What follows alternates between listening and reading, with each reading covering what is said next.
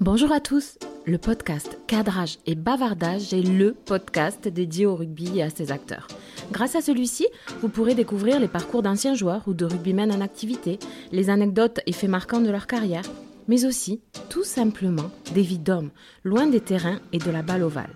Je vous invite donc chaque mois à découvrir un nouvel épisode de Cadrage et Bavardage sur toutes les plateformes de podcast habituelles, mais aussi sur les réseaux sociaux de Proval Rugby. Vous êtes prêts? Alors flexion, liez, écoutez. Ce mois-ci, c'est Lionel Faure que nous accueillons. Et attention, avec lui, vous allez vous régaler. Quand il était petit, Lionel était... Comment dire? Secou, turbulent, euh, probablement un peu pénible puisque euh, mes parents m'ont, euh, m'ont- ont essayé de me canaliser en, en, en me mettant à l'école de rugby et à l'école de ski le week-end et le mercredi pour éviter justement euh, de, d'être dans leurs pattes. Voilà. Donc, effectivement, on va dire j'étais plutôt turbulent. ouais. Pour canaliser le petit garçon, ses parents l'inscrivent aussi au catéchisme. Exactement, mais bon, euh, le diocèse du Tarn-et-Garonne n'a pas voulu de moi, donc euh, j'ai préféré rester sur, euh, sur une activité un peu plus ludique. Lionel n'est pas très heureux sur les bancs de l'école. Il décide donc de mettre les mains dans le pétrin. À la fin de la de la troisième, j'ai euh, quitté l'école puisque l'école voulait pas trop de moi et je me suis lancé dans la vie professionnelle et et, et, et appris un métier qui était un peu familial puisque mon grand-père et mon arrière-grand-père étaient étaient boulangers. Donc je suis parti euh, apprenti boulanger dans un premier temps, puis apprenti pâtissier dans un second temps. Donc on va dire que j'ai connu la la vie professionnelle plutôt de bonheur. Mais au fait, Lionel, on dit pain au chocolat ou chocolatine? Ah non, on dit euh, chocolatine, chocolatine.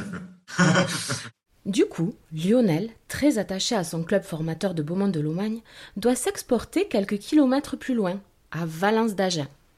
Je suis parti de Beaumont puisque pendant les deux ans où j'étais cadet junior, j'étais apprenti boulanger. Et en fait, il n'y avait pas de pâtissier à proprement dit sur Beaumont. Donc Valence d'Agen euh, a souhaité me recruter et euh, en contrepartie m'a donné, euh, m'ont trouvé un maître de stage en pâtisserie sur Valence d'Agen. Donc la raison première en fait de mon départ de Beaumont à, Valence, c'était de trouver en fait un maître de stage. Et donc c'est pour, pour ça que je suis allé, je suis allé à Valence d'Agen où je suis resté trois ans. Le jeune fort n'a que 17 ans lors de son arrivée à Valence d'Agen, mais son physique est davantage celui d'une armoire Louis XV que celui d'un meuble Ikea. Le poste s'est dessiné et se dessine toujours encore par rapport à l'évolution physique que l'on peut avoir. Il est clair qu'avec le gabarit que j'avais, je suis euh, rapidement, je me suis monté rapidement me mettre au coin du feu dans le, dans le pack dans le pack de devant. Son premier match en groupe à deux Lionel n'a que 18 ans lorsqu'il le dispute. Un sacré souvenir. Titulaire, un match à Bayonne justement. euh, en groupe A2 où on va gagner à Bayonne, donc c'est quand même un très bon souvenir puisque je n'avais que que 19 ans, à peine 18 même, probablement 18 ans, donc euh, c'était quand même un bon un bon souvenir et de surcroît avec une victoire à la clé, donc c'était vraiment vraiment un bon souvenir, ouais. Et c'était déjà le groupe A2, donc euh, pseudo équivalent de la Pro D2 actuelle, quoi. À l'époque, les téléphones portables n'ont pas encore fait leur apparition. Un message est laissé sur le téléphone fixe de la maison familiale. Il provient de Clermont-Ferrand.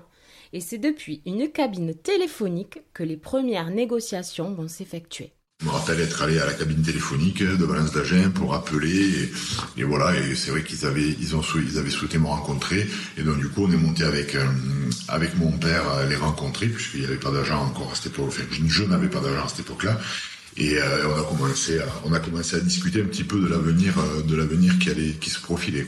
Quitter son sud-ouest natal n'avait rien d'une sinécure pour le jeune pilier. C'était un peu un pèlerinage, c'était un peu Saint-Jacques-de-Compostelle. Quoi. Là, aujourd'hui, clairement, c'est 4 heures euh, à tout casser euh, en voiture euh, d'ici, du moins hein, du, sud, du sud-ouest. En 98, on était plus sur du euh, 5 heures et demie, entre 5 et 6 heures. Il n'y avait pas vraiment d'autoroute, l'autoroute de Brive n'y était pas encore. La Ford Fiesta chargée, le départ dans l'inconnu Auvergnat est acté. Je suis parti avec ma Ford Fiesta et je suis là, je suis arrivé, j'ai pris la route, je savais pas trop où j'allais. C'était un peu, c'était un peu la découverte. D'arriver là-bas, de connaître euh, de personnellement aucune, aucun joueur. Donc ça c'est un peu compliqué. En ayant eu quelques affinités venant du sud-ouest, il y avait quand même des joueurs du sud-ouest. Ça s'est pas trop mal passé les premiers mois j'étais bien, bien, bien, bien intégré. Et, euh, ça m'a permis, euh, m'a permis de côtoyer de très grands joueurs. En janvier 99, à l'âge de 22 ans, le gaucher dispute son premier match de top 16. Et devinez quoi? C'est sous le feu des caméras de Canal+. Le match était télévisé. Alors à l'époque, il n'y avait pas match, il n'y avait pas tous les matchs de top 14 qui étaient top 16 qui étaient télévisés. Il n'y en avait qu'un et c'était le samedi. Et il se trouve que pour mon premier match dans le groupe, euh, j'étais remplaçant. Euh, c'était contre Agen et euh, et le match était télévisé. Donc ça c'était plutôt cool. Je me rappelle être rentré peut-être 10-15 minutes à la fin. Et c'est vrai que c'est un beau souvenir. Un stade Marcel Michelin qui n'est pas du tout comme il est maintenant. Donc en 99, il y avait il y avait que deux tribunes et rien derrière les poteaux. Et, en plus, le match était télévisé, donc ça reste un beau, un beau souvenir. En 2001, avant son départ de l'ASM, Lionel remporte le titre de champion de France Espoir. C'était bien d'avoir une, saison aboutie avant de, avant de partir de, avant de partir de Clermont. Et là, il se trouve que c'est chouette parce qu'on était vraiment un groupe de potes et on a été champion de France Espoir euh, en, 2000, en 2001 ou 2000, 2001. Ouais, ouais ça c'était, c'était, c'était quelque chose parce que ça reste quand même le premier titre euh, national. Et alors qu'il lui reste un an de contrat, le départ de Clermont est acté. Déjà encore un an de contrat et c'était, ça a été difficile d'entendre ce que certaines personnes du club avaient à me dire, mais bon, euh, ça m'a permis d'être plus fort et de repartir de plus belle.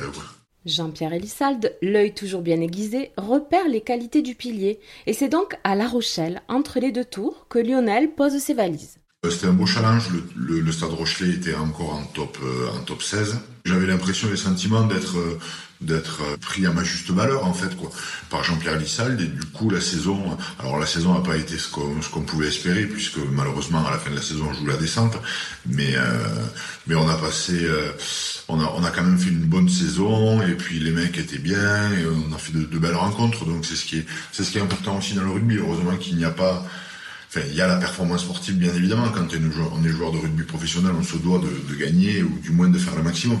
Mais malheureusement, quand ça n'y arrive pas, heureusement que derrière, le groupe n'a pas pété en plein vol et, c'est resté, resté très, euh, très, euh, très fraternel, je dirais. Et lors de ces deux années avec les Maritimes, Lionel remporte deux titres. On gagne les, deux, années la Coupe de la Ligue, ouais. C'est, ça aussi, c'est chouette parce que malgré tout, même les résultats sportifs, une descente en, Pro D2, mais bon, ça reste quand même, euh, le passage à La Rochelle reste quand même, euh, quand même un, très bon souvenir.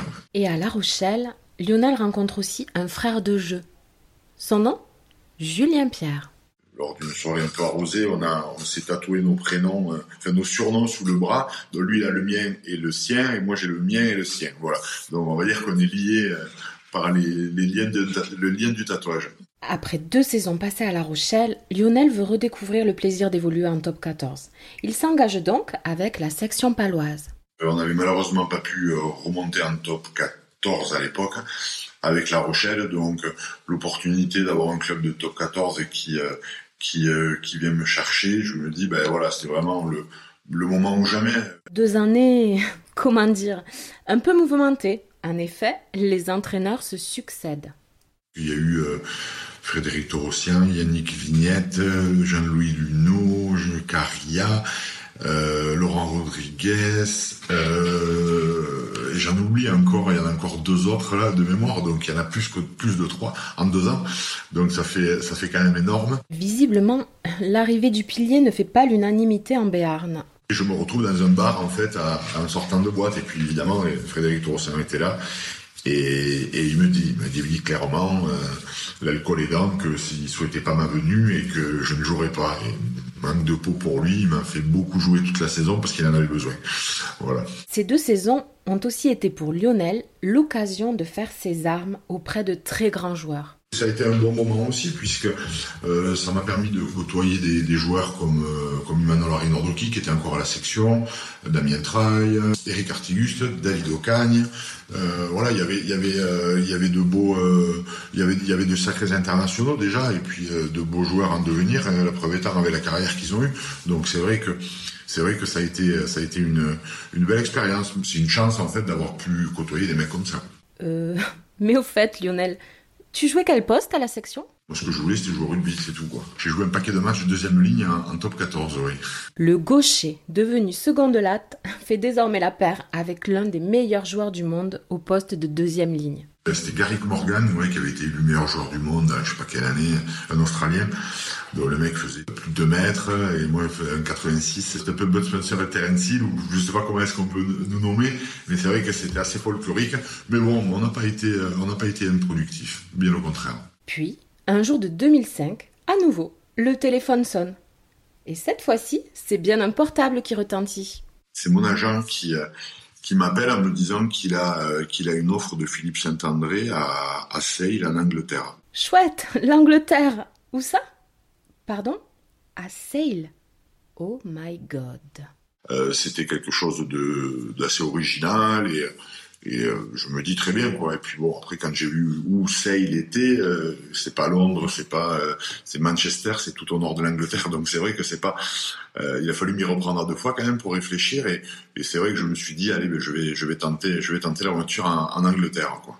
Ouais, avec aux côtés de Philippe Saint-André, de Sébastien Chabal, de Sébastien Bruno, de Valentin Courant, de Daniel Lareccia. Euh, voilà, et, de, et après il y en a d'autres qui sont venus aussi, Julien Larague. Donc du coup, c'est, euh, je suis parti là, euh, non pas un an ou deux, je suis resté quatre ans là-bas, quatre ans en Angleterre. Dis-nous Lionel, ils sont comment ces Anglais? Ben, c'est pas, ils sont pas comme nous, quoi. Ils sont pas comme nous. Ils, ils sont totalement différents. Mais bon, ça n'enlève rien à leur, à leur humour, à leur joie de vivre, à leur flegme, à leur, euh, à leur gentillesse. Mais ils sont pas du tout comme nous quand même, quoi. Ça c'est clair. Et du coup, Lionel, you speak English couramment maintenant? What the fuck? Ça m'a aussi permis de passer les 4 ans là-bas, de, de, de, pouvoir revenir en parlant anglais euh, plutôt couramment. Cette première saison anglaise est ponctuée de blessures pour Lionel. Et lors de son retour à la compétition, le pilier écope d'un carton. Et pas un jaune, non, un rouge. Je reviens un peu agacé, un peu agacé et très motivé. Philippe Saint-André me dit, ben, Sheridan n'est pas là pour deux mois et tu fais ton, tu fais, tu reviens de blessure, tu fais la, première, la deuxième mi-temps à Leeds et après il y a trois matchs et tu seras les trois titulaires. Et manque de peau, j'étais tellement motivé et agacé, probablement un peu, un peu sur les nerfs et du coup, ben, au bout de dix minutes, je prends un carton rouge et je me vois parti pour trois mois et demi de suspension, quoi. Mais tu avais fait quoi, Lionel, pour le mériter ce carton? J'avais mis des coups de poing. et pas des moindres à Justin Marshall, l'ancien, l'ancien euh, demi-mêlée des All Blacks. Au pays de Sa Majesté, ça fait un peu tâche, non? Mes coéquipiers m'ont un peu pris pour un fou euh, parce qu'il n'y avait pas, il n'y a, pas et il n'y avait pas de mauvais gestes euh, en Angleterre, alors qu'en France c'était encore un peu monnaie courante à cette époque-là. Ça m'a un peu remis euh, l'église au centre du village et, et, et ça m'a permis, ça m'a permis de prendre conscience qu'il fallait changer de mentalité, quoi. Tout n'a pas été négatif cette saison-là pour Lionel Faure. À son retour de suspension, les planètes ovales semblent enfin s'aligner. Cette fameuse première saison, on finit champion d'Angleterre. Donc c'est le premier titre euh, national euh, au plus haut niveau. Les saisons anglaises s'enchaînent et Lionel commence à attirer les convoitises de nombreuses sélections internationales. Mais en provenance de France, toujours aucun appel du sélectionneur. Ma grand-mère est italienne et mon grand-père est argentin et Jacques Brunel, qui était l'entraîneur de l'équipe d'Italie en 2006, par là, ouais, 2006-2007. Euh, et de passage à, Sale, rencontre Philippe, et puis on a échangé quelques mots. Il était au courant que j'avais une grand-mère italienne. Et, euh, et, donc du coup, euh, donc, du coup, on avait évoqué euh, brièvement hein, le, le, fait de pouvoir être sélectionné, puisque j'étais sélectionnable pour l'équipe d'Italie. Euh, donc il y avait ça, et derrière, la, la particularité aussi, c'est que cela faisait deux ans et demi que j'étais en Angleterre jamais joué pour une équipe de France, quel que soit le niveau, jeune ou pas, et, euh, donc potentiellement sélectionnable également pour l'Angleterre. Chose qui s'est passée puisque l'entraîneur euh, adjoint de Martin Johnson en avait parlé à Philippe Saint-André et Philippe est venu me voir en me demandant si ça pouvait éventuellement m'intéresser, ce qui avait fait tomber de la chaise mon père. Jouer pour le 15 de la Rose pour un, un Français, ça allait être ça allait être un peu compliqué pour lui à accepter et aussi l'Argentine, puisque mon grand-père est argentin, il est né, euh, né là-bas, famille immigrée italienne, mais euh, donc c'est vrai que j'avais tout un tas de tout un tas de possibilités pour représenter des nations. Ben alors, t'as fait quoi, Lionel? J'ai attendu, oui, j'ai attendu non pas par Euh, pourtant, je suis quand même assez quelqu'un d'impatient et, euh, et c'est vrai que malgré tout, il y avait sur l'équipe d'Angleterre ou l'équipe d'Italie, il y avait quand même une inertie à avoir et ça allait pas non plus prendre une décision comme ça. Mais c'est vrai que du coup, ça s'est vite présenté. L'équipe de France s'est vite présentée quand même et du coup, il y a quand même pas eu, il y a quand même pas eu de, de choix possible, de discussion possible. Il a attendu, attendu et finalement, elle est venue. Cette première sélection pour le tournoi 2008 à Murrayfield contre l'Écosse. Quelle satisfaction c'est euh, une surprise quand même parce qu'il est clair que quand euh, je suis parti de France quand même, je mets deuxième ligne à Pau, faut s'en rappeler quoi. Donc je pars de Pau en jouant en moitié quand même deuxième ligne, un peu pilier, et puis deux ans après on m'appelle pour jouer un pilier à l'équipe de France. Donc c'est un peu, c'est, c'est un peu impensable, incroyable. Je sais pas comment on comment on peut le comment on peut le décrire, mais c'est vrai que du coup ça a été euh, une surprise et une très belle surprise carrément de porter le maillot de l'équipe de France, c'est, ça reste, euh, je dirais pas un aboutissement, mais ça reste euh, la plus belle des choses qu'un joueur de rugby puisse avoir. Alors j'en ai que 8, c'est moins bien que, moins bien que, que 9, mais mieux que, mais mieux que 7. Et ouais, ça reste, ça reste un moment inoubliable puisque bah, c'est un peu dans tous les cas pareil. Hein. Il y a toujours le père, la mère, le frère, les cousins, le cousin dans, les dans les tribunes. Et c'est vrai que ouais, ça reste, ça reste un moment fort, soldé en plus par une victoire, la première sélection. Donc c'était, c'était, c'était, c'était un moment, ouais, un moment inoubliable quand même. En 2009, le contingent français de Sale décide de rentrer en France. Saint-André, Chabal, Bruno. Et toi, Lionel? Et c'est vrai que bon, euh, ça faisait un peu partie, je dirais pas du deal, mais euh, mais de se dire, ben voilà, on est, on arrive ensemble, on part ensemble. Ça reste, même si moi je me suis quand même aussi posé la question parce que c'est vraiment un pays où j'ai, où j'avais vraiment, j'avais vraiment adhéré et adoré, euh, et essentiellement, mais beaucoup aussi avec la mentalité des gens. Donc, mais bon. Le, fait d'avoir été, été papa là-haut, et c'était quand même bien de rentrer au pays.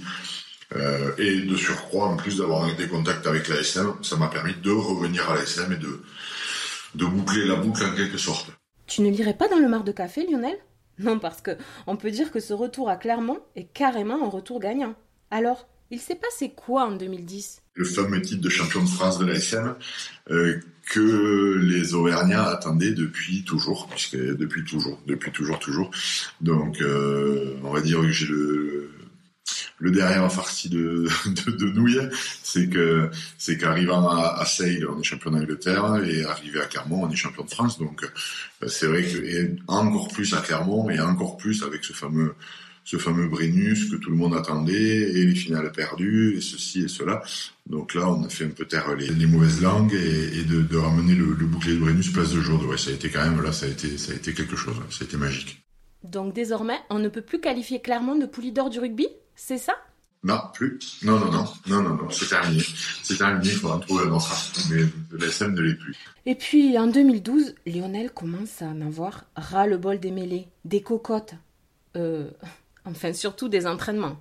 Il y avait une fatigue, il y avait une fatigue mentale, une fatigue mentale au niveau de l'entraînement, essentiellement. Hein, les matchs quand, euh, quand tu joues, euh, quand tu joues dans des stades avec 10, 15, 20, 30 000 personnes ou même plus, forcément, euh, le week-end, tout le monde veut jouer que le week-end. Hein. Si on m'avait dit, bah, en fait, toujours tout le week-end, que le week-end, je reste, j'aurais continué, j'y serais encore. Mais c'est vrai que la fatigue mentale, plus que physique, mais euh, mais c'est vrai que j'ai préféré, euh, j'ai préféré arrêter. L'ASM avait fait une offre qui ne me convenait pas, on n'est pas tombé d'accord. J'avais une offre du Stade français, j'étais monté les voir par politesse. Mais en fait, ma décision a été prise et j'ai préféré arrêter, euh, arrêter sur une saison comme ça. Mais j'ai préféré choisir que subir ma, ma fin de carrière, en fait. Du coup, on aurait pu penser que Lionel allait revenir à son premier amour, la boulangerie. Eh bien non. Mais pourquoi au fait, Lionel? Parce que c'est trop dur. non, pas parce que c'est trop dur, mais euh, ça a été une partie de ma vie et qui maintenant ne l'est plus. Euh, j'avais, je cherchais davantage un métier avec avec du avec du contact humain, avec des échanges. Et il est clair que dans la boulangerie, quand vous êtes, quand vous êtes, es dans ton, dans ton fournil ou dans ton, euh, de la tête dans ton pétrin, tu vois pas quand même beaucoup de monde. Donc euh, voilà, chercher plus un métier où, euh, où il y ait davantage d'interaction humaine et, et d'échange en fait. Voilà. Cette expérience en boulangerie, Lionel, est-ce qu'elle t'a servi pendant ta carrière de sportif? C'est vrai que oui, ça fait ça fait relativiser, ça fait euh, ça fait réfléchir, ça ça donne du euh, ça donne un peu de recul aussi sur et de vision sur sur la sur la vie professionnelle et, et sur l'approche qu'on peut avoir du métier, du, du travail. Mais au fait, tu gagnais combien? Je travaillais 12 heures par jour et j'ai gagné 1000 francs, pas des euros, c'était plus que c'est en francs, 1000 francs, ouais, ce qui fait 150 euros par mois. Rassure-nous, tu aimes toujours autant les viennoiseries. Pour la balance, il vaut mieux ne pas trop en manger, mais effectivement, je préfère manger les gâteaux, les gâteaux oui, et les, viennoiseries aussi, mais je n'en fais pas. Et donc, c'est quoi la nouvelle vie de Lionel Faure?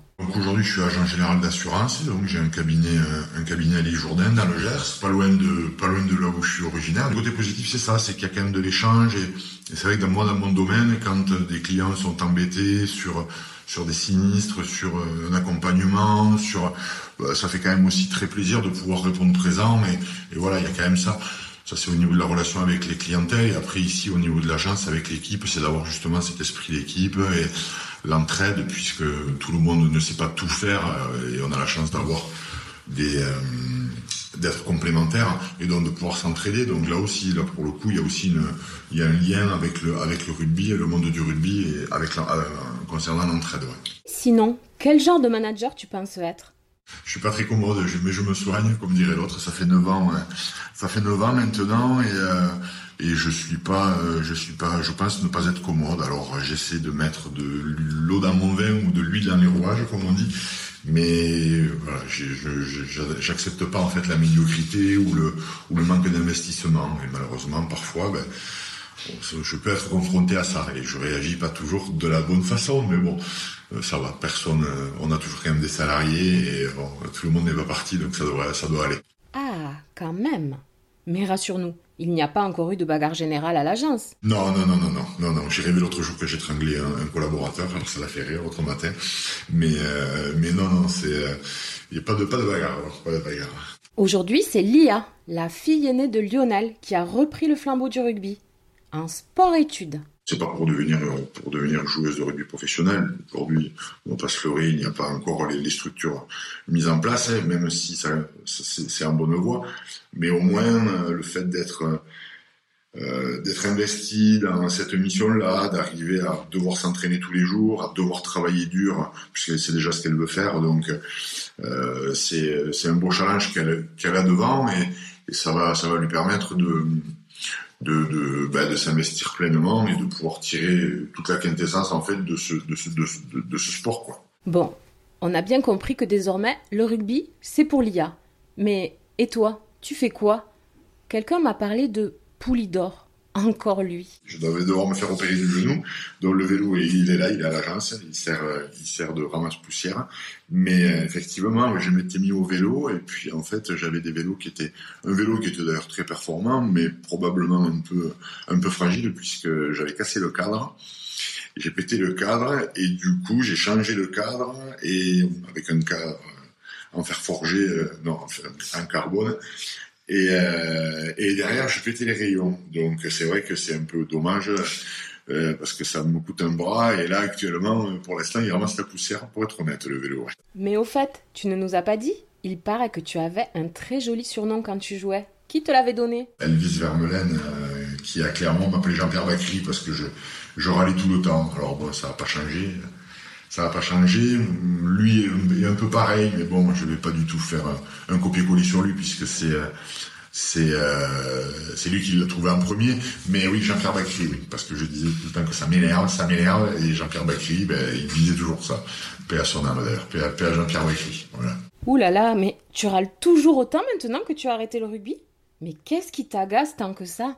Tout, tout, tout m'agace je suis, un, je suis un éternel insatisfait, donc euh, forcément, c'est pas facile. Hein. C'est pas facile à vivre avec moi et je, des fois je m'agace moi-même. Donc, euh, mais c'est vrai que oui, de, oui, non, je noircis le tableau, mais c'est vrai que je suis un peu, je suis un peu ronchon quand même.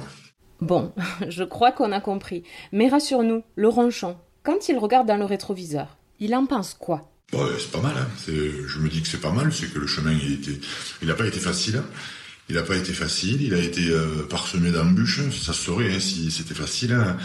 mais euh, mais je suis quand même je suis quand même fier sur un plan sportif, sur un plan familial. j'ai deux filles merveilleuses, une compagne aussi. ça reste, voilà, c'est ça a été ça a été une, belle vie professionnelle de joueur de rugby et derrière ça fait déjà 9 ans que je suis agent d'assurance et j'ai la chance justement d'avoir eu trois vies euh, professionnelles puisque j'ai eu ma première vie pendant 4 ans de boulanger, pendant 15 ans de, de joueur de rugby professionnel et là pendant 9 ans d'agent d'assurance. Donc c'est quand même, je, suis, je, pense à, je pense à croire que je suis privilégié. Quoi. Ouf, nous voilà rassurés. Merci infiniment Lionel pour cette interview. Avec plaisir. Et merci à tous d'avoir écouté ce premier podcast de cadrage et bavardage. Si vous l'avez aimé, n'hésitez pas à le partager et à liker. On se retrouve très vite pour de nouveaux bavardages. En attendant, n'hésitez pas à nous suivre sur tous les réseaux sociaux de Proval Rugby.